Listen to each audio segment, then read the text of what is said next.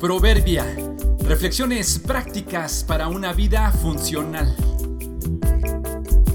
Diciembre 15. ¿Nos taca la máquina? Somos resultado de la paciencia y la inversión de otros. En un establecimiento, mientras observaba algunos de los productos que exhibían y hablaba con uno de los encargados que me explicaba algo de lo que vendían, se acercó otra persona. No supe si era algún compañero de él o alguna otra persona que tenía que ver con la tienda o algún promotor, y sin mencionar más nada, dijo, ¿No está acá la máquina? Yo me quedé sin comprender nada, pero la persona con la que hablaba le contestó, No, no está aquí. Solo con la respuesta que dio la persona con la que hablaba, pude medio entender qué fue lo que le dijeron. Siguió explicándome lo de sus productos, pero yo me quedé con la frase en la mente, no está acá la máquina. Salimos del lugar, pero yo seguí un rato más tratando de descifrar la frase. Lo seguí pensando y con calma lo entendí. La respuesta que le dieron fue, no, no está aquí. Meditada y separada con espacios la pude entender. Era en realidad una pregunta. ¿No está acá la máquina? Y la respuesta fue, no, no está aquí.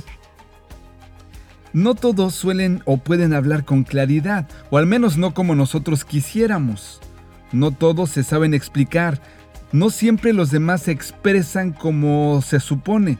No todos hablan con soltura. Batallamos con entender hasta a nuestra pareja aún después de tanto conocerle. Se nos dificulta el saber qué necesitan los hijos, qué ocupan los empleados, ¿Qué requieren nuestros compañeros? Pero con un poco más de empeño, paciencia y gracia, entenderíamos, ¿no está acá la máquina? Y contestaríamos con calma, no, no está aquí. Hay que recordar y agradecer que alguien nos enseñó a expresarnos, alguien nos tuvo calma y paciencia.